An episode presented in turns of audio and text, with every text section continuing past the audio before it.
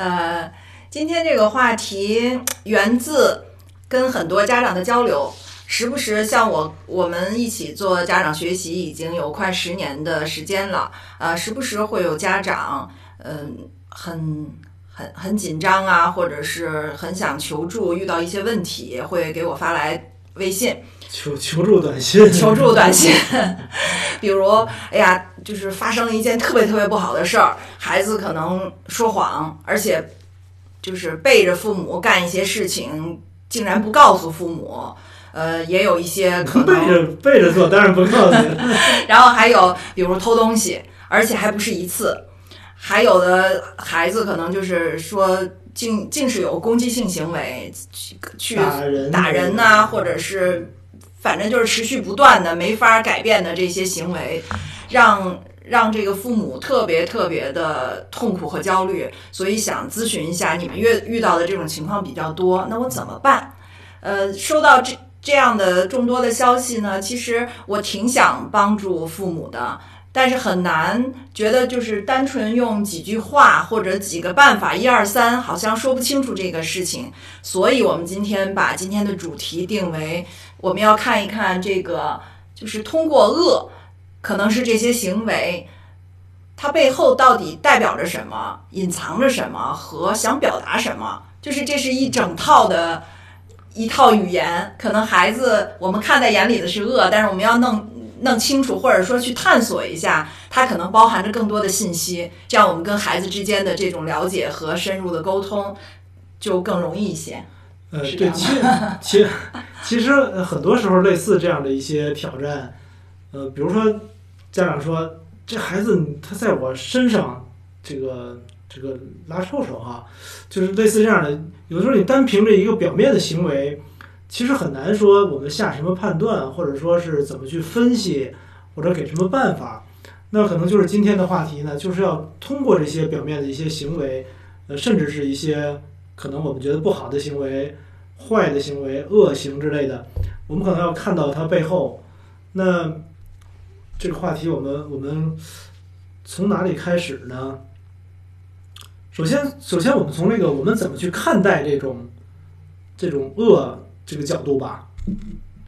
好吧？好，今天这不知道为什么这个数字就一直写的零，我先问一下大家收看正常不正常？对我们，我们再再再播放哈。就不是特别清楚是不是在播放，我看看啊，嗯，对，别那个，别说了半天，实际上没播放成，不过那就成就变成录播了哈。看一下啊我看看我，这边啊，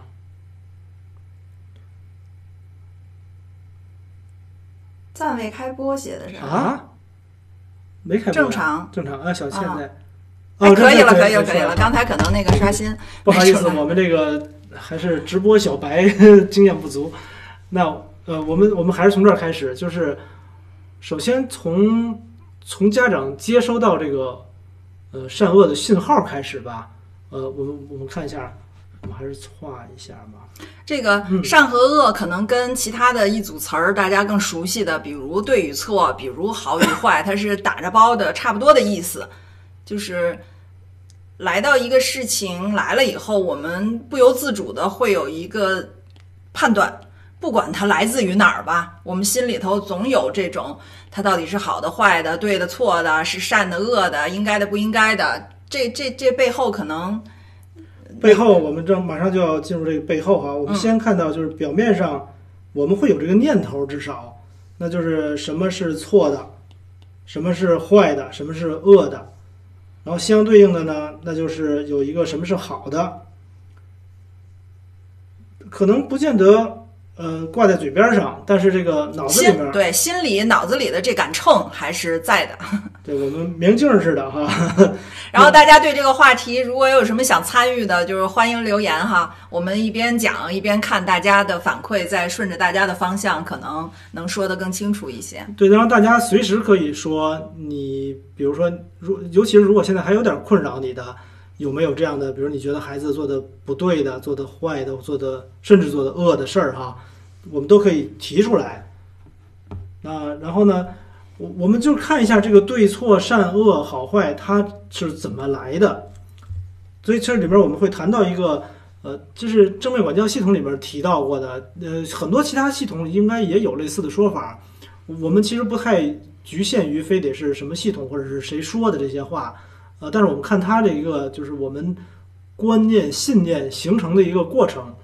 那可能是呃，我先把这主体的画下来给大家看一下啊。嗯，就是因为在之前我们去呃直播这众多话题里面，经常会提到一个问题，就是你不要单纯看现在你眼睛里的行为，你要去想办法看到行为背后的东西。这个背后到底有什么？呃，我们今天用这个图让大家就是先简单了解一下这背后可能有什么，这样我们看到行为的时候就不单单看到的是一个平面的东西，可能会看到它是立体的一个东西。这个确实，我们小的时候的教育没有没有达到这一步哈。我们看事情确实是看它是什么就是什么，很难去看到后面一个立体的架构。这个这也是我们做父母的机会，有机会重新重新学习和认识一下自己。我小时候没好好学画画，所以我先画成这样，一会儿再调哈。那我们就是看一下，从就是我们的信念来自于，其实我们刚才说到的很多这种对错、善恶、好坏的信念，可能首先我们要回顾一下这些东西从哪儿来的。那很有可能，它不是很有可能，它它基本上就是我们如果对照我们自己的生活经历来说呢，就是我们可能刚开始是从我们的生活经历里面，不管是我们的家庭教育，还是学校教育，还是在社会上去发现一些事情，那这个背后对，还是我们做了一些事情以后接收到的一些信息。对，所有这些都是我们的经历。然后在这个经历过程之后呢，我们每个人感知到不同的事情，然后我们会抓取一些信息，和我们重点去注意到哪些事儿、哪些方面。然后之后呢，我们会有自己的解释，并且形成的这个观念。那比如说，就是这个对错好坏这块儿，嗯，可能我就觉得，像我们东方国家，不是不见不一定是我哈，就某某些某些家长可能，比如说东方国家呢，那在我们这里这个国家，我们就应该把这个，呃，这家里面叫叫叫这个夫为纲，就是夫妻之间应该听丈夫的，呃，对吧？你当然不太同意哈。那然后孩子呢就在听妈妈的，那所以就是一层一层的，我们觉得这是合理的。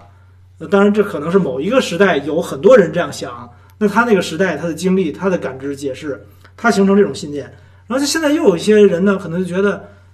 呃，这个叫谁对听谁的是吧？然后还有的观念就是，我们现在觉得，咱们算平等吗？谁有话语权听谁的吧。呃，当不是说咱们的哈，就是我们相相对平等吧。嗯就是我们家里面认为，比如说呃教育方面也是，然后呢，就是我们之间的言行呢也是，就是我们觉得应该是都比较平等的这种相处。那这些呢就都构成了，就这只是一个例子，就是好坏对错。那比如不平等的，我觉得你对我不平等，那就不太好，你这样，对吧？或者是你怎么现在想跟我平等了呢？还反了你了？那我可能就觉得平等不好，所以这些观念其实造成了一些我们的对错、好坏的善恶的这种，其实叫评判吧。对这个这个话题就是比较大哈，我们今天重点其实不在这儿，但是重点其实让大家看到，呃就是行为跟就是不管是大人还是孩子，都跟我们这个整个的一个我们管它叫什么行为。呃行为背后的信信念在正面管教系统里，我们管它叫行为背后的信念。我们也可以说，呃，管它叫跟个人逻辑有关系。就是每个人，我为什么怎么看待对错，其实是或者我们相信什么，我们的准则、我们的价值观，其实跟背后我们的经历，然后你怎么感知、怎么诠释，都是有关系的。这这很复杂哈，我们先简单的说到这儿，因为一会儿要用到这个模型。就这模型它背后有它的复杂性，我们在这里面就先暂时提一点儿，这个给我时间，我慢慢把它修整好哈。嗯 然后一会儿再修哈，接着接着说。那那那我们接着回到对于家在家长的眼前，在家长的世界里跟孩子相关的这个话题哈。但其实就是说，那是不是孩子也是我们要把这个圈儿介绍一下，嗯，好的好的，对吧？嗯就是那我还是把它先画好。嗯，哎呀，先画好，要不一会儿拷贝一个要出来。对，刚才说到的是我们作为一个成人，我们小的时候有一些经历，然后慢慢的受到一些影响，还有我们天性当中不一样，吸收感知的东西也不一样，然后我们解释的也不一样，最后就形成了一些我们的做事儿准则。这里面可能挺有意思的，大家也会观察到，呃，小的时候有可能我们自己也有兄弟姐妹或者家朋友家里头，你看孩子不止一个。你会看到他们两个的经历，有的时候从小的时候经历差别不是特别大，但是因为他们的感知的那个敏感度、接收的东西不一样，然后他们自己的解释不一样，最后他们性格和指导他们这个性格的这个信念，其实等长大成人以后，你就发觉区别很大。所以，一个家庭里面不同性格的孩子，最后成长道路和他们的风格、为人处事的风格和工作都是不一样的。这个是我们大人的这个这个圈儿。呃，大人这个圈儿，然后你刚才说的是，其实孩子也是有这个圈儿，也是都不一样。对对对对。然后我们看一看孩子这个。孩子呢，就我们先放在这儿吧。对我们孩子可能是需要反过来看啊，因为我们我们没法让孩子告诉我们你行为背后的信念是什么。我们看到的是孩子的一个行为，但是对于我们家长，因为理解我们自己有这个圈儿，那可能你需要打一个问号，就是他这个行为背后可能反推回去，他相信什么？然后他这个相信是怎么解释来的？他的经在什么经历下有什么样的诠释？就是你不简单的看这个行为，你知道孩子背后跟我们一样也很复杂的有一个一个。对他不是，所以就是我们不能只是看看表面的行为。然后就评价为他是一个恶呀，或者是不好啊之类的。那可能在孩子那儿呢，他不见得是一个不好的。所以首先就我们先把这个好坏善恶呢看成两个圈儿之间的一个互相的一个眼光，或者说是一个对，其实它是一个很很一个复杂的体系。我们举个例子吧，比如在孩子小的时候，嗯，孩子小的时候。可能很多家里都看到孩子经常有一些瞎鼓捣的那个，就是 有点捣乱吧，调皮捣蛋捣乱，或者是做做点那个就让人看着就不顺眼的事儿。比如拿了一包刚打开的那个面巾纸，就一张一张一张撕，一直抽完一包扔到哪儿都是。你刚看到这个行为的时候，你可能体会到，就倒霉孩子浪费东西，嗯。浪费东西，除了浪费东西还有什么？或者说不是瞎弄，他破坏秩序。就是或者浪，或者说我都跟他说过，这这个东西是那个不是这个玩，不是这么个玩法的。他还不听话，还是这样，明知道那个有问题还要这么做。啊，有的小孩儿，比如玩水，嗯，就是你洗澡的时候，他拿那个东西往旁边往外面舀，然后他噼啪啦往地上，他就专往地上弄，或者是他往墙上泼。对，或者是有的小小孩儿一岁多的时候坐在餐椅上，什么东西声音大他就往下扔什么。对，然后各种各样，然后我们再说几个，比如什么吃玩土的，甚至有吃土的，嗯，玩鼻屎的，还有吃鼻屎的，然后。还有那玩玩扁扁的啊，对，还有还有，比如说好好的画画，那各种颜色不好好弄，把它全混到一块儿，弄得跟跟泥巴似的，然后抹的浑身都是。这些可能都是呃，随着孩子的成长，呃，大大部分孩子可能家长都都体现过这种，就有点像那个灾难片似的感觉。我们看一看，这是我们看到的行为。但这些呢，呃，这些我们先从这些先记录一下，这些都是属于一些。呃，我们是算错误尝试是吧？嗯，就是我们打引号的错误尝试哈。对，现在就是你你你要是用一个比较好听的词儿，我们可以把它说为探索哈。嗯，他他或者说试错，或者是尝试，尝试可能比较客观。呃，我所以说我们打那个打引打引号的错误尝试嘛，对吧？嗯。错误，所谓叫错误尝试，其实这个就涵盖的比较多了啊。比如说这个打球的时候，比如说我教我我教我教我们家孩子打球，我说你拿拿拍儿啊，一定要这么去拿，然后打羽毛球，然后呢你打的时候这么侧身从这儿扣着腕子，哎，你这不就扣球扣上了吗？然后拍子给他，他拿的时候就用他的方法，扣的时候用他的锤子打人的方法。我说你按我走，他说不，我就这么打，就是他有这种他的主意，这也是一种叫比如错误动作、错误方法，包括比如说我教你数学，你要这么弄这么弄，你把这个公约数弄出来之后，你再把这个公约数去掉，然后就是公倍数之类的，就叭叭说，我听不懂，我 我要管你就走。我用我自己的方法，然后试一遍，再试一遍，再试一遍，再试一遍，最后又花了很长时间把他的那个结果算出来了。错误尝试、错误动作这些都算哈。哎，包括其实别说小孩儿了。我是不是有点题外话了？就包括我自己，年爸经常跟我说，告诉你一个最简单的方法，你就这样做。然后我看了他一眼，默默的用我自己的方法，从头的又做了一遍。所以这个其实反映出来的，这是一个客观的现象，就是当我们在学一个东西的时候，就是我们一般习惯，有的人是习惯你告诉我一二三四怎么做，我就按你的一二三四。比如说，如果滑雪哈，第一步干嘛？好，怎么弄？然后第二步干嘛？怎么弄？怎么弄？我严格带着你走。但有的人呢，他就爱瞎高瞎叨咕，就是他把一切可能的那个东西都体验完了以后，他可能找到了一条自己适合的路。那你就看着他呢，就觉得他很冒险的。你这是错误动作，你是不安全的。他非要这么弄，这么弄，然后还要哎，我这样试试。但是呢，他其实在干什么呢？其实是在探索、尝试，用不同的方式去看会有什么结果。其实这就是我们说的一个学习的过程嘛。对，所以经常看的说孩子在那儿捣乱、瞎鼓捣，然后瞎弄，然后就是做点那种不可理喻、匪夷所思或者浪费时间的事情。其实你把它理理解成，可能背后孩子就就像一个探索家、发明家、创造家一样，就是他的。他看待事情没有那么简单的看到一条所谓对的路和一条最高效的路，他可能乐在这个他自己探索，然后形成一些结论，然后脑子里构成了一些方式方法，就是这个过程。他比我们更，其实更像科学家哈。所以他是有点像科学家那种尝试的那种样子哈。他可能这时候背后，比如说我们也不见得说他有什么一定是有什么信念，但是可能可以猜想为，比如他觉得。我就是想试试，我用我的方式试，我相信我自己能试出来。然后呢，我不太喜欢你那种固定的一个，我想看看这样的话会怎么样，那样的话会怎么样，就是这样。他其实是有他的一个背后的想法，和我们是不一样的。所以我们其实他的思路就是孩子的这个思路和开放性和对对错的观念，可能跟我们是完全不一样的。其实我们小时候，呃，大部分也是这样的状态，只是我们确实不记得了哈，距离的比较远。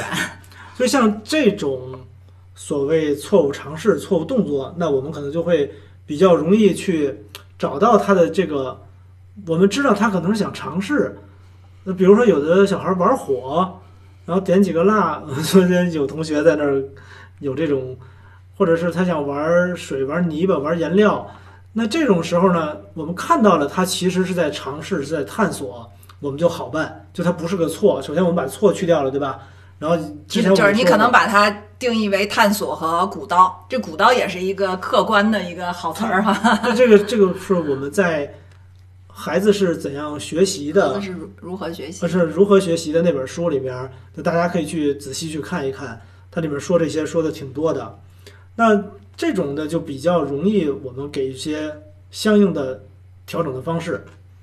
可能就是呃，首先要观察，你看到他在做这些事情背后驱动他的，又是用的驱动。你看到他这个行为背后，可能他是在探索，然后你可能需要用比较欣赏的眼光去看，好奇他想干什么。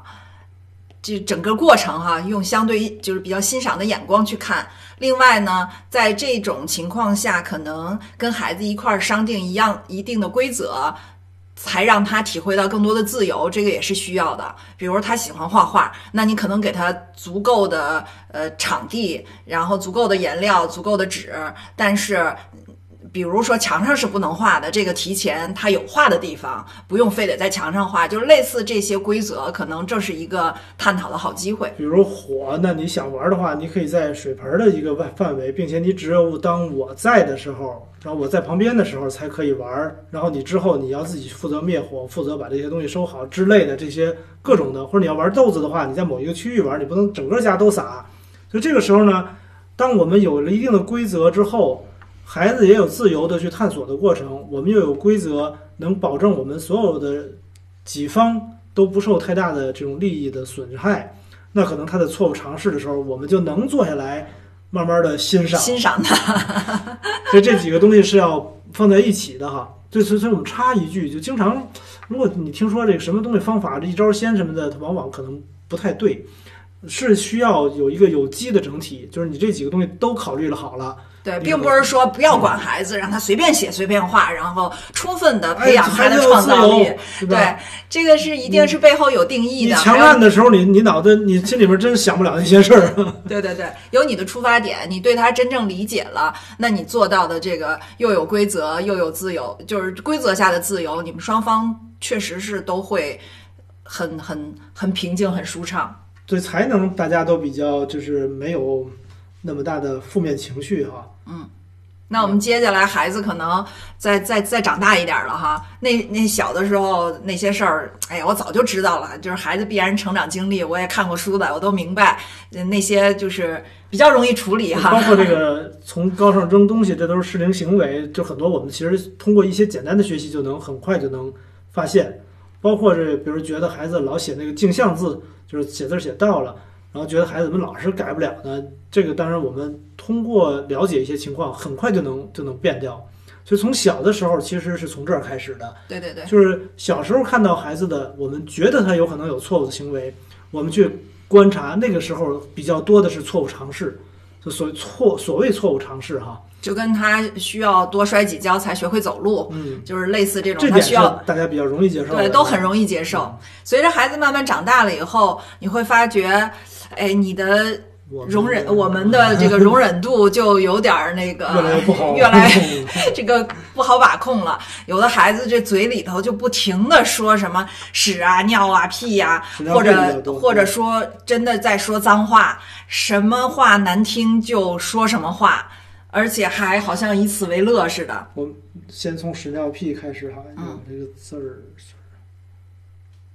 没事，你说我能来得及。嗯然后再升级一点儿，嗯，孩子可能再大一点儿，他就是不光是说这些不好听的话，他开始真的是对外骂人。原来他就在家里随便嚷嚷，你就觉得也能忍受啊。他到公共场所，或者是对他的孩子，甚至对长辈，他就开始骂人，然后说脏话。呃，有的孩子是，尤其在这种集体环境里面，就出了名儿的，见谁打谁，或者是呃专门挑着谁打，每天回家了以后都被告家长。呃尤到小学了以后，那就可能面临的问题就更大，甚至到这个孤立啊、欺凌啊，就从骂人、说脏话什么到暴力到打人之类都都都有哈。嗯，都记一下哈。这些也是经常就是困扰困扰家长的。对，或者是不守规则，就是非得要破坏规则。嗯，不找破坏规则的，可能在这之前哈，破坏规则。对，就是上课让你别说话，你偏得说话；让你别搞小动作，你就在那儿扔东西、传纸条，嗯，说悄悄话，或者老师不让你干什么，老是反唱反调什么的。嗯。嗯，好。骂所以随着孩子的长大，能看到这种行为，我们可能可就是可接受的这种度又差了一点儿。我这个是这是不太好接受，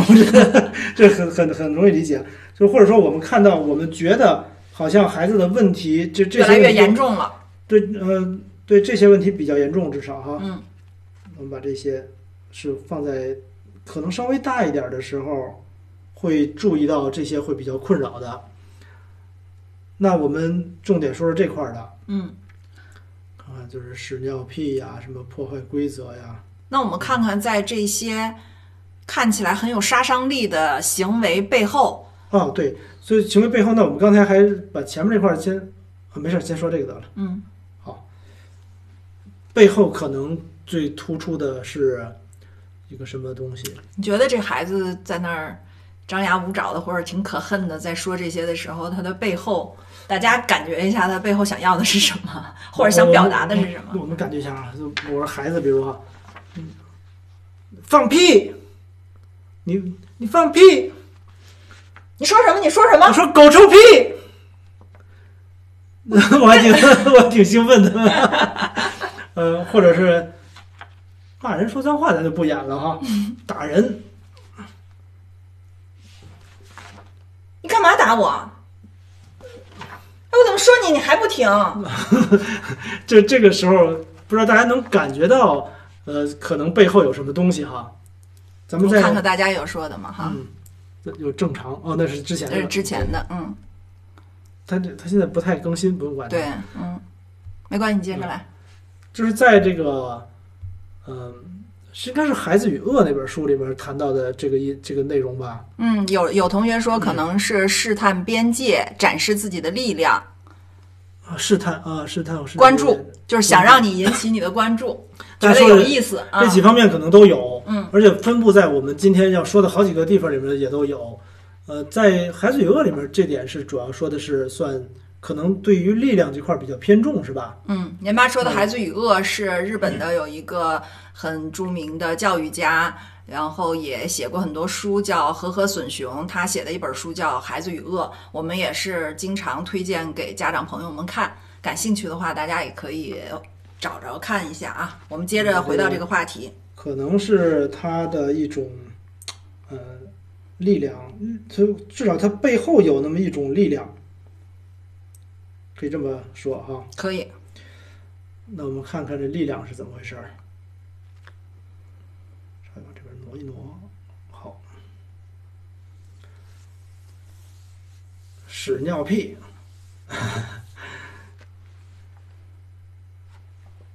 所以我们看一看，就是从开始说这个屎尿屁的时候，可能觉得好玩儿。可能觉得能引起家长的重视，那这可能也是一种。当然有些对啊，或者是看到就是他用的是不一样的词儿，跟他以前接触的不一样。刚开始是纯从着那个好奇有趣儿的那个角度，如果他已经过了这一轮了，其实一般情况下都是三四岁的孩子喜欢走这一段儿，然后到了七八岁，你发觉他又开始说一些就是难听的话也好，骂人也好，他的背后的东西是不一样的，所以这个跟他想表达的东西不一样。那时候可能就跟引起关注啊，或者体会到力量啊，或者是他看到。到了你的反应不一样，别人对他的反应不一样，他在选择怎么样去说，所以这个是组合拳哈，嗯，不是单纯的他真正就是想骂人这么简单。其实可能有一些，呃，有一些行为，包括就孩子说这些，或者说说下面的这个破坏规则之类的，呃，有的时候是模糊的，就我们也没法定义他一定是要表达力量之类的。对，但是呢，我们可以说呢，有很多孩子。是有这方面的情况，我们我们可以对照一下哈，就是一方面呢，它是一个对力量的表达，比如说这个屎尿屁之类的，我们可以感觉一下，因为在自己的孩子的情况下，我们有的时候能比较快的能感受到，就他可能是想有一些力量想释放出来，那我们就是再看一下这个所谓释放力量，我们去仔细的看一下这个小局部呢，就是孩子平时。我们做一个小小比喻哈，就孩子的力量有点像在一个这个锅里面啊，我这个锅哎这样吧，这有一个，我们这是一个比较老式的，这个高压锅哈，高压锅，高压锅下面呢，它应该还有一个火。是这么一个感觉啊，然后这个所谓的火呢，就是说孩子平常在长大的过程中，按说我们家长一般会对他有一些限制，有一些要求，然后有一些批评，然后要求他要这么做那么做，然后不要瞎捣鼓，就是包括刚才我们这是连续剧哈，然后你不要玩水，不要玩什么，然后你你这样不对那样不对。就孩子可能是在一个有点像高压锅的环境里边，就我们给他很多这种压力、约束、管制，但同时呢，就是孩子的状态，我们可以再介绍一下，孩子是一个什么状态？嗯，就是孩子本身，不管你给不给他这些压力、限制和管束，其实孩子本身的力量就是在一点一点的变大。所以就是大家也能体会到，随着他的成长，他想做的主啊，他想要的权利啊，他想表达的东西啊，肯定这个是有一股力量的。针对这种力量来说，其实我们做家长的是挺欣喜的哈，这是表现孩子成长。看到他的力量越来越大。对我们也是欣赏他的力量。可惜他的力量 用在了我们身上好多。对，那你看，就是我们是希望他有力量，但是这个力量跟我们的这个对待他的方式也好，跟他自己的解释也好，他的力量是怎么爆发出来的，怎么表达出来的，这个可能不一定是我们设计好的方向。所以我们看他这力量，就是有有些积攒的方向，可能不是我们理想中的哈。就是如果如果什么样的情况下，孩子可能他的这个力量会比较容易在高压锅的情况下越来越大，越来越要像要爆出来似的呢？我们可以感觉一下，如果孩子的首先说权利这几个几个方面哈，我这个笔好。孩子是不是有他的足够的权利？这词儿怎么这么这么粗了？稍微改一下。放大了，可能哎，对，就看看孩子平常呃在生活当中是不是有体现他自己权利的地方，哪些事情他是有权利的。能做主的。嗯，能真正做主啊，不是说得请示完了以后才能做，这个叫自己真正是有权利的。比如早晨出门是穿哪件衣服，嗯、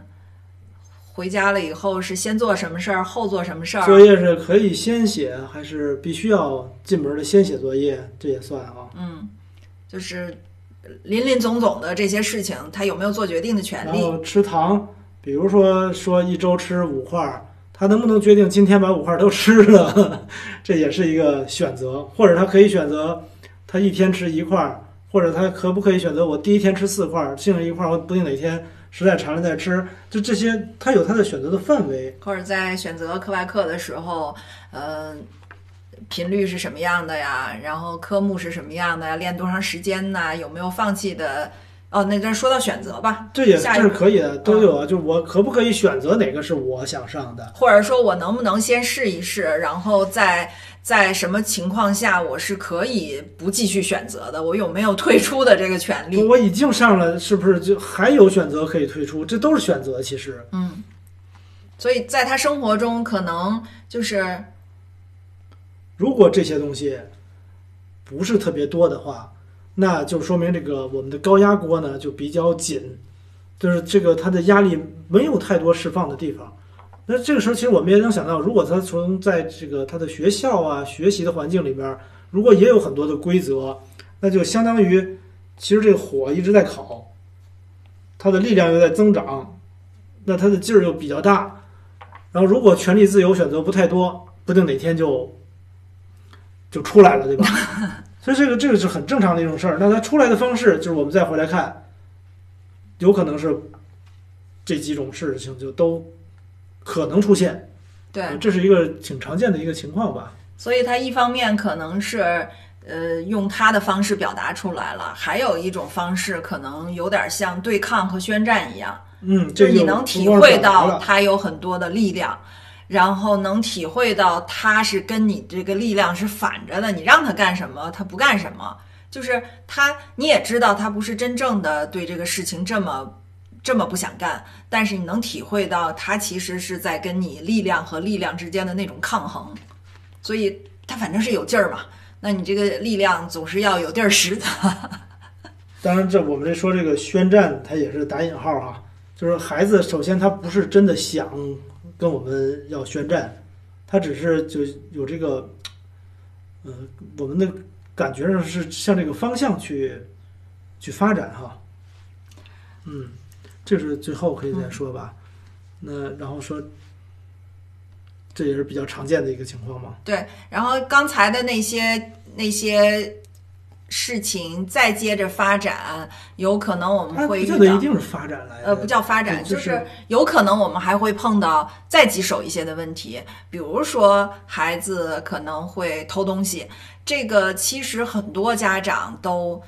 面临过这样的问题，包括我们自己，而且他的年龄段儿很有特点，基本上都是集中在六岁左右那一段时间。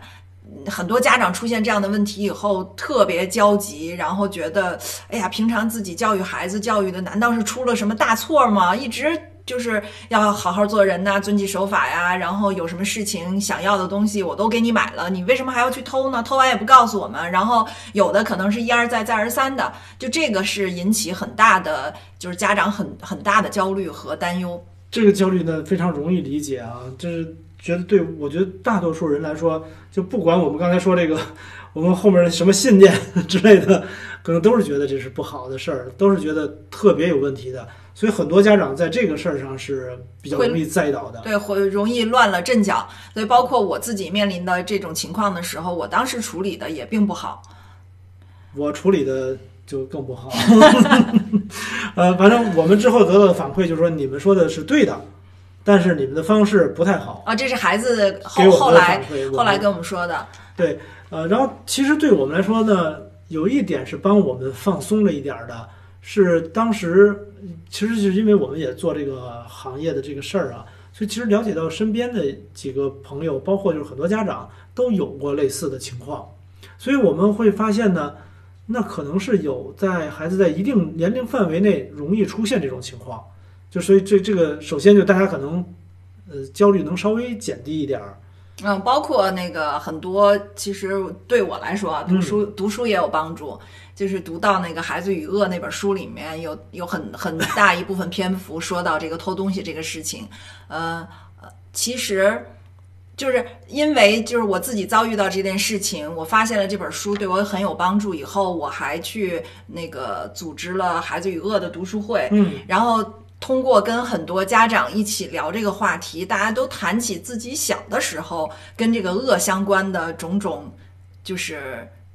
就是经历。我们小时候，我们小的时候时候是不是有偷过东西、骗过人、打过架，然后呃离家出走，就任何这种看起来好像是是恶的这个行为？但是后来因为这种经历，我们有什么样的解释？有什么样的信念？到现在我们是怎么样认为的？就是大家都有这个刚才说的那个圈儿的对自己的这种这种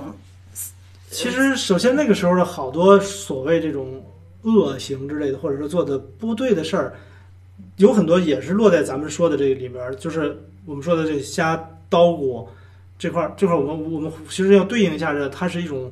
探索和孤岛。就比如我们把这个东西拆坏了，把一个好东西拆坏了，把家里东西玩着玩着给玩烂了，就是类似这样的情况，或者是就上房什么的，上房揭瓦之类那种对我们小时候，其实这方面可能比孩子的机会还多一些。到到长大一点儿以后，也一样会有这种各种这样的试探和你表达力量、表达权利、表达。就是你用这样的语言来表达的这么一个一个经历，所以当时跟所有的家长这本书读书会，我们还组织过不止一次，跟所有的家长一起来探讨自己的成长过程对自己的影响。嗯，其实很很清楚的看到，就是让让心里比较比较放松的，就是大家并没有现在都成为恶人，都成为都成为社会的那个 败类，渣渣子。就是大家对这个事情反而在有了更多的思考，然后有了自己的呃，就是自己判断判断事情的一些标准，然后有了有有的是有了家人的理解和支持以后，反而就是以前以对这个事情更能很客观，然后很很开放的去看待和讨论，就就是因为有了这种大家一起的交流，这种经历，其实我们可能能感知到，比如说很多人也都有类似的情况之类的，然后我们再去解释这个事儿呢，可能会更容易产生就没有那么多焦虑的信念，觉得这是一个很大的问题之类的哈。这这是稍微就是引申出去一点，我们再回来哈。嗯，那就是所以嗯就是类似这种看起来好像是恶行，很标准的恶行，偷东西、说谎，这个背后，那代表着孩子他背后有什么样的信念呢？就是他其实也是有点像你把它看成这是一种语言，他想跟你表达什么东西？这回也不是探索了，也不是叨咕了，嗯也不是要表达力量了，可能嗯，他他想表达什么呢？他是想干嘛呢？他干嘛要？尤其是最可气的是，很多这个他拿的那些东西也不是特别，不是真正他真多想要啊，或者是他平常买不到，平常他也有机会能拿到。其实，不一定哈，就是他对有的就是没有说那么那么多的规律，说是因为家里不给买，所以他去偷了，嗯，不没有这种然后也也没看出来有谁是因为家庭困难，或者或者什么，就他跟家里边的环境也没有什么关系。所以这里面，那我们说一下，嗯，所以很多情况下，这个背后能体会到孩子真正是自己有那种想想有长大了自主自立的这种这种渴望吧。想要自立，所谓自立，就能不能稍微解释解释？就是孩子其实，在成长的过程中，先开始小的时候，他吸收的比较多，嗯，他的观察为主，他可能是所有大家的周围的信息，他都不做太多的加工，全都吸收进来，然后慢慢的等他长，等到五六岁到十几岁这个过程当中，他可能开始有自己的想往外扩张，用自己的。话语权来表达自己的这么一个力量，它和力量不完全一样，但是它是有点像要自我我来决定一些事儿，是对对对，自主自主或者自主，那就是说这个东西我想要，我我现在想要，然后我就要，然后我就可以做到，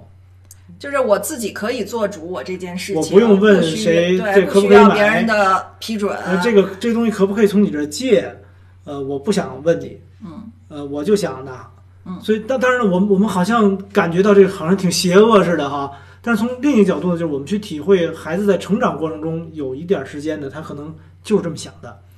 就是他其实是想自立，嗯，就是我能做些决定是这个意思，我不需要谁去答应我什么事儿。我觉得这个从人性角度来来看哈，就是我们可能有的时候也会有这个，我不太想问你，如果我问你了，你会拒绝我，就当然这个可能我我我这是稍稍微引申一点的哈。那我们就是先去看他可能想要的是自立，那还是这个角度哦。刚才忘了说了，刚才刚才应该先说这个。那我们先说自自立吧，先说自立，然后回来还得说力量相对应的我们怎么办，对吧？嗯。先说自立吧。嗯。那如果他是想自立，想自己做决定，就是 自主自己做决定，是吧？对，那么大家可以想想，所以就是就是再说再再把那个话题把这偷东西这块再说一下。其实往往就是偷东西以后怎么解决，可能家长都有不同的方式，比如说带着孩子一起把东西还回去啊，或者是就是任何有好好多种啊多种解决方式。跟孩子是要他自己出钱买，或者赔个人钱，对，就是当面道歉，对各种不同的方式，但是。等这个偷东西的这个事情发生，你跟孩子之间怎么去看这个事儿？你跟他怎么聊，怎么处理这个事情？其实这个过程比那个偷完东西以后怎么去处理更重要。对这个事儿是就也是我们血的教训，是吧？但是后来发现，其实呃，我们现在看待所有的这些挑战，都是也是希望和家长分享的一点，就是我们都是别太着重于这一件事儿的处理，真的是往往是这件事儿我们怎么面对它和我们怎么做。是很重要的，就是这件事儿本身，我我不知道说是不是说清楚了哈，嗯，就是不着急定性嘛，不着急定性，不见得马上要就是把这个事儿给对清理掉，好像这事儿解决了，我道歉了，我赔了，以后你就再也不这样了，怎么怎么样？就那个是就是有点往后了，你要解决的是看到孩子想要的是什么，自主，然后他愿不愿意跟你说，如果他说了以后，你怎么跟他交流？然后以后面对这些事情，可能有什么样的方法和就是他怎么样，能不能提前一点跟你表达他自己？就是所有这个过程当中，你怎么做，孩子都能体会到你是支持他的，还是跟他是对立的、敌对的，要修理他，要修理他，然后要灭了他，或者认为他是不好的、是坏的，然后所以其实就是我。就稍微插播一点，就是我们其实现在说的这些都是走的一个更费劲的路。那当然了，你说我不需要理解他那么多，我就直接揍他什么的，他是有很多问题在哪儿呢？不光是孩子那边，就是我们其实始终在孩子在成长的道路上，我们其实始终可能没有太理解他，这个是比较危险的。就像那个高压锅似的，我们可以管住他，但是呢，如果我们不理解他，不能帮他去合理的应用他的力量的话。那他，嗯，这后面我们就没就没没什么没什么可说的了哈。就是有可能到最后产生的问题，你可能更难解决。就或者到了，或者到孩子的青春期，对孩子力量更大的时候，他想要的自主、自立、独立更更多的时候，那个时候你从那个从那时候去处理，对你来说就更棘手嘛，对咱们来说也是对是。所有人来说都是很难了。嗯嗯。然后刚才有有大家说的这些东西哈，嗯 对，那那一会儿我们再回来看，我们就先把这个。那所以，如果是觉得孩子是自立，就是希望在自立这方面可能有一些他的想要的东西，那我们其实就只要理解了孩子，然后又有这个原则，怎么办这个层面往往都好办。所以大家可以想，在这个时候能能做什么？我我们可以提出几个哈，比如是，嗯、就刚才呃，包括偷东西这个事儿，具体问题、嗯可能发现孩子有自己的一些想有一些自主权的话，我们也后来跟孩子商量关于呃去超市也好，旅行的过程中零用钱怎么用，因为原来是没有零用钱的，因为觉得既然家长什么都能给买，你要你零用钱干什么？你也不太会买东西，也不知道买什么好，所以零用钱的规则，零用钱怎么花，买东西的范围。呃，怎么决定这东西就是我们也要去探讨，比如每次他买回来的东西，在我们看来都是比较垃圾的，或者就是不是不是很好的东西，那怎么对不值啊？那怎么去呃跟他讨论这个东西的价值？然后也可能会看到他连续的买了一些。很没用的东西，然后之后他就扔一边儿了，这都是走过的这个路程。但是因为这个事情的起因，到之后我们一块儿去面对处理，到培养他的一些就是他需要的东西，我们发现这这也是一个挺好的共同走过的过程。方向呢，就是其实是呃是通这条路，呃不是堵，呃不是堵住他，就是怎么才能不怎么怎么样，而是说他想要自立，想要自己做做决定呢，就让他看看他有哪些东西可以做决定，我们让他有更多的决定权，比如他的时间的安排，他的作业什么时候写，写多少，写作业的时候嗯能不能中间休息多少之类的，就他我们觉得我们现在比较能是能承受的范围内的，多给他一些，多给他一些，让他能有更多的做做决定的权利。而这或者个，看到他自己在行使权利过程中要面对的问题，其实他也是一个学习的机会。嗯，他如果没有这些权利的话，嗯，他就没法看到我怎么好好用这些权利。等到等到一下子他变大了以后，权利好像变得多了以后，其实他不太会用，有可能就会就会乱用，用的最后伤害自己也说不准。对授权这话题呢，它又是一大比较稍微大一点的，我们就先先不太多讲，先说先简单的罗列一下哈。嗯。然后呢，我们回过去到刚才说到这个呃力量的这块儿呢，其实也有通用的地方。那力量的使用，那其实我们是需要引导他把自己身体里边的这种力量，对在适当的有价值的出来。对，就是有正向引导的用出来。其实孩子们为什么那么喜欢玩儿？其实玩儿是一个很好的把他身体里的力量用出来，包括还有体体，一个是自由的玩耍哈，他跑啊跳啊，然后大家就是扭扭成一块儿，人压人，就是所有这些东西对他的力量人压人稍微有点儿 对，稍微孩子有点儿孩子其实有准儿，他要是经常这么玩儿的话，他会自我保护。所以就就规则很重要，对吧？呃，对对对，我就又想起来，嗯那个也说有一个游乐场在然后欧洲吧，有一个游乐场还是澳大利亚，我忘了。说那游乐场是那个呃，大家就观察到是一个最安全的游乐场，因为游乐场不是经常要跑跑跑，就是要爬呀要什么的，经常会出事故嘛。说那个游乐场为什么那么安全呢？后来说那个游乐场家长不让进，就是家长只能在外围，不能在旁边待着。也就是说，我们所以家长，所以孩子在这个跑啊、攀爬呀，就是整个这过程中，他就学会自我保护。其实出出现出现这种各种事故的可能性很小。其实孩子们在做这些事儿的时候，他是在去寻找规则，然后他也是在适应规则，就是他人与人之间就是多轻多重啊，是不是要碰着了，谁先谁后啊？其实他们是在一定的规则的范围内去去做的。那所以其实还有体育运动。其实嗯体育运动为什么很多孩子很喜欢，就是因为它是在这个体育运动它有规则嘛，在规则的保护下，他可以去正向的使用他的力量，他那些就是平常用不完的劲儿，他可以在体育运动中给用出来。所以我们经常说，就打球的时候，有人是发泄，比如说那个我们打网球，有的时候就是这样，就打着打着，那个对方，尤其是好久没打那个人，就看到哗，哎呦，我就玩了命了，拼了命了。呃，他其实也是一种力量的释放。那这其其实是是真的有关联的哈。如果把这些力量，这是这是物理上的力量释放，对，还有一些，比如说女孩儿喜欢扎堆儿聊天儿，那个如果平常总是没有课间，然后她也没有聊天的机会，那她的力量可能就聊聊天也算。呃其实是表达嘛，达就有的是用力量表达，有的人运动表达，有的人是用那个就是交流表达。嗯，它它有出处嘛，它的力量有出处。然后呃，给一些任务，尤其是孩子能有价值的任务。你像现在我们天天在家做饭，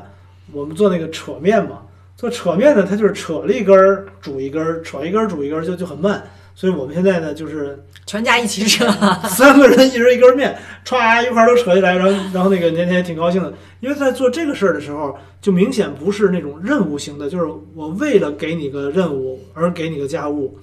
这个是真的是他有价值，所以他好像对这种比较愿意哈，所以这也是他的力量的一种展现。这这个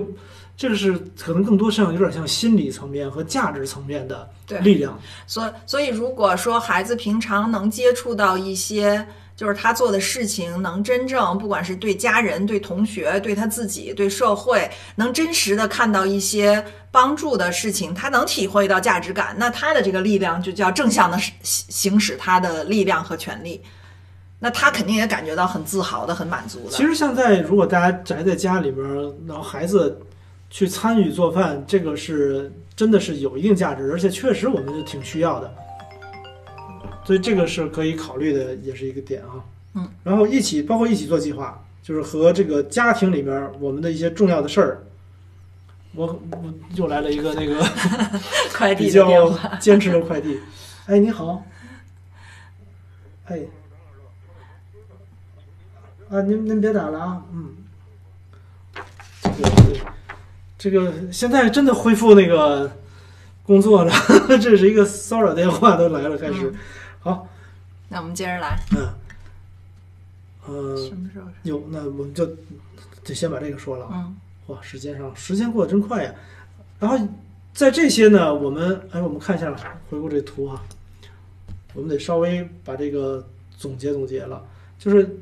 刚才我们说到的这些孤岛啊、探索呀，包括这个力量啊，还有这个寻求自立的、自主的这种方向，这些其实还都属于比较正常的、比较正式的，就是很合理的一些需求，算是这样吧。嗯然后同时还有一种呢，叫呃叫错误目的，这个这个我们也是要提出来。对，这个错误目的是在正面管教系统里面的一个，呃，我们可以叫一种错误目的的萨提亚系统也是也是他们一样，对都正面管教，还有其他的一啊些系统里面都有都会用都有用。其实你把它当做一个呃工具也可以，就是理解刚才我们说行为背后的信念，它是帮助我们理解这个行为背后信念，它给出了一些思路，让我们更好的能解读行为背后的信念。呃这，个我们简单说一下啊。我们简单说一些，就是我们人做事情肯定刚才说了，我是想表达力量，我是想那个体现我价值，他他肯定是有目的的，不管是大人和孩子。那错误目的的意思就是，我是想体现我的价值，但是我用我自己的解释和我自己的逻辑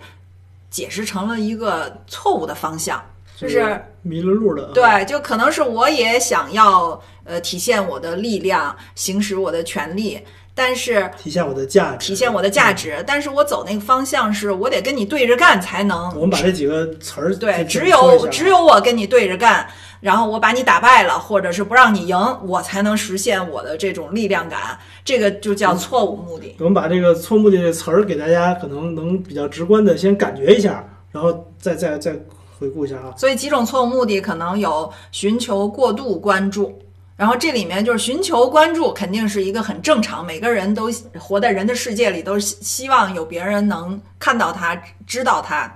但是寻求过度关注，那可能就是有有一个就是错误的逻辑在里就是面。你你们必须都得围着我团团转那种感觉哈。就是嗯，下一个嗯下一个就是寻求权利，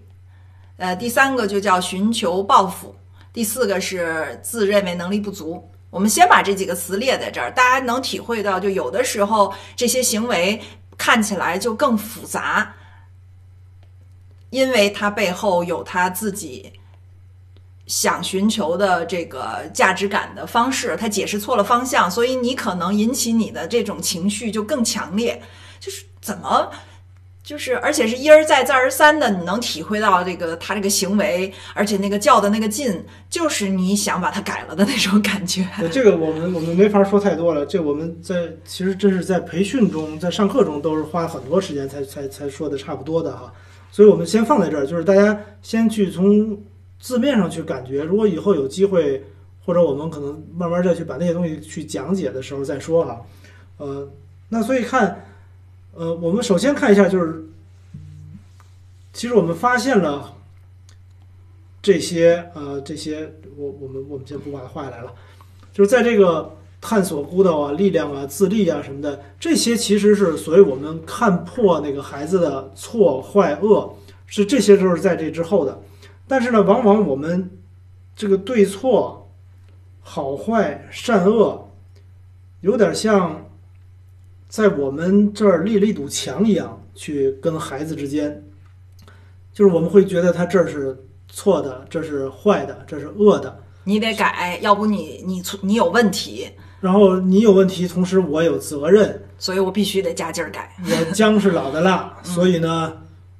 我是为了你好。哎，对，这这这些东西就都出来了。所以大家可以看到，我们在这个提交的这些问题的留言里面，有很多类似往这个方向去看的。那大家可以看看，我们其实被一堵墙在隔着，是没法去看待孩子，或者说和孩子站在就是连接的这种状态下。那其实这堵墙就特别重要。那我们看到这堵墙呢，就是拆掉这个对错好坏，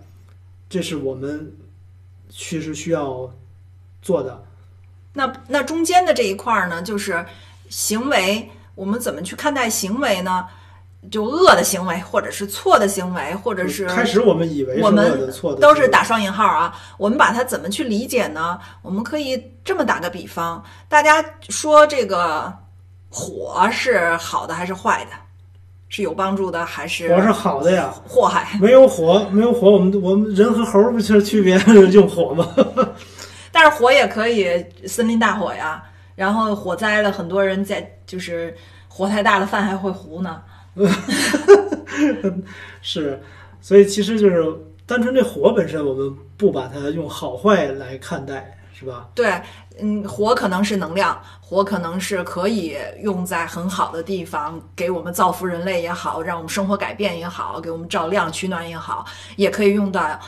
引起我们很多灾难的地方。所以关键可以看到，就是我们看到孩子的这么一个样子，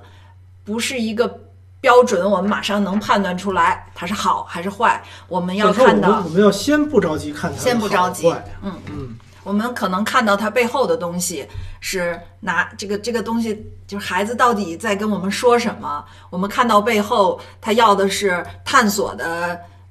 他要的是探索的过程啊，嗯他想表现他的力量啊，他想表达他心目中真正想跟你表达的东西又不敢说呀、还是他已经慢慢长大，想有自己做主自立的这种机会和权利？或者是或者是他在追求自己的价值感，只是用他自己解释错的方向，这都是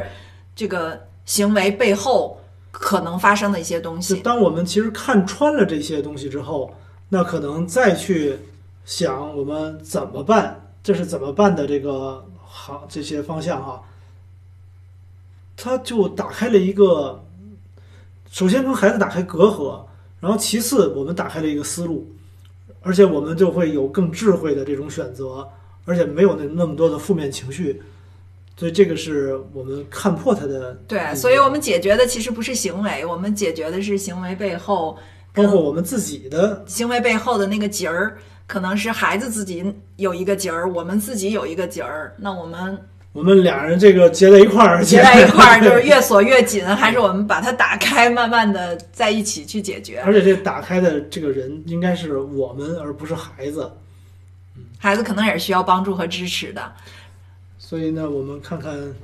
总结一下那个啊、所以就是如果大家对这个孩子和这个刚才说到的各种恶，如果有兴趣的话，可以看一看和和隼雄的书叫，名字就叫《孩子与恶》。然后我在这本书的结尾处有一首诗，嗯、也是我们很多家长非常喜欢，我也想在这里给大家念一下，是是呃日本的一个很有名的诗人叫古川俊太郎为这本书写的诗。他的角度是他是孩子的角度是吧？对，因为这个这个背景就是和和隼雄，其实在写这本书之前，他采访了很多他的好友和日本界很有很有能量、干出了很多大事儿的人，讲了他们采访了他们小的时候成长过程，发现大家好像有逃学的，有偷东西的，有什么的，就是大家一起在讨论这个事情，就是这个恶背后到底是火种还是灾难，就是所以这个。古川俊太郎就专门为这本书跟恶相关的这本这个话题写了一首诗。嗯，他应该是以孩子的角度写的。嗯，我没有偷过东西，可我偷了别人的心，连偷了别人的心这回事儿都没觉察到，察觉到。我不给房间上锁，可我给自己的心上锁，连心上有这把锁也没感觉到。不可以撒谎，我就微笑着沉默，自己真的在想什么，跟谁也不会说。我是个乖孩子，所以我是个坏孩子。大家感兴趣的话，也可以找这本书看一看啊。我把封皮儿放哪儿去了？就叫《孩子与恶》。我再给大家找个简单的诗，呃，就是其实对错这种，嗯、在非暴力沟通里边也讨论过这个话题，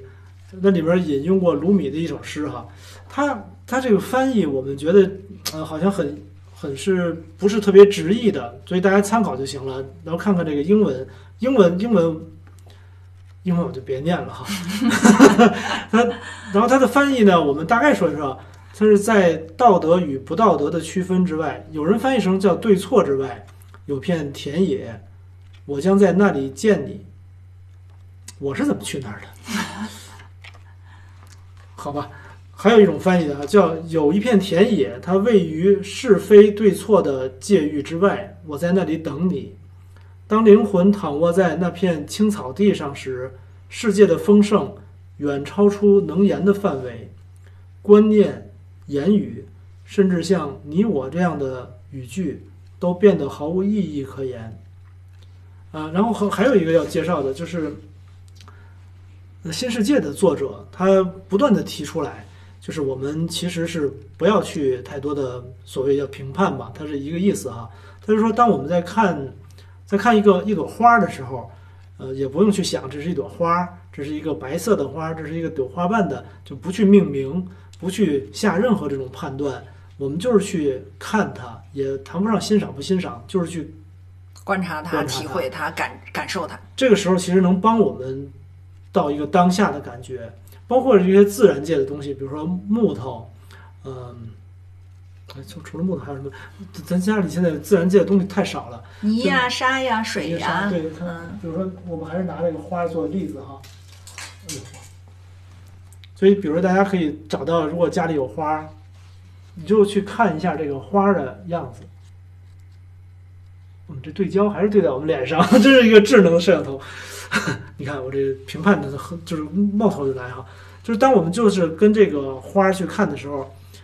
就没有那么多评判，那可能回到当下更容易。其实对孩子也是一样，如果我们对孩子的时候没有那么多，他这是什么样的，那是什么类的，这个是好的行为，那个是不好的行为，就更容易去欣赏它，那就更容易在我们觉得看到孩子的恶的时候呢，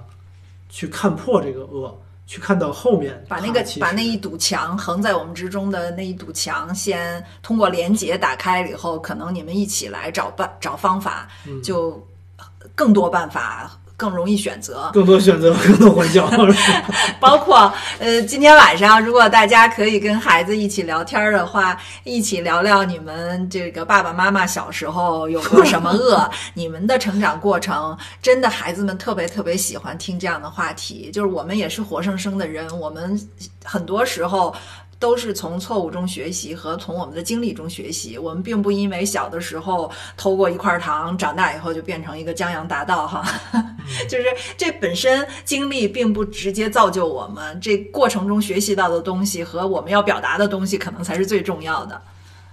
那那我们就通过这些所谓的恶，继续跟孩子能保持连接。嗯，今天就讲到这里，好，好，那就下次见，拜拜。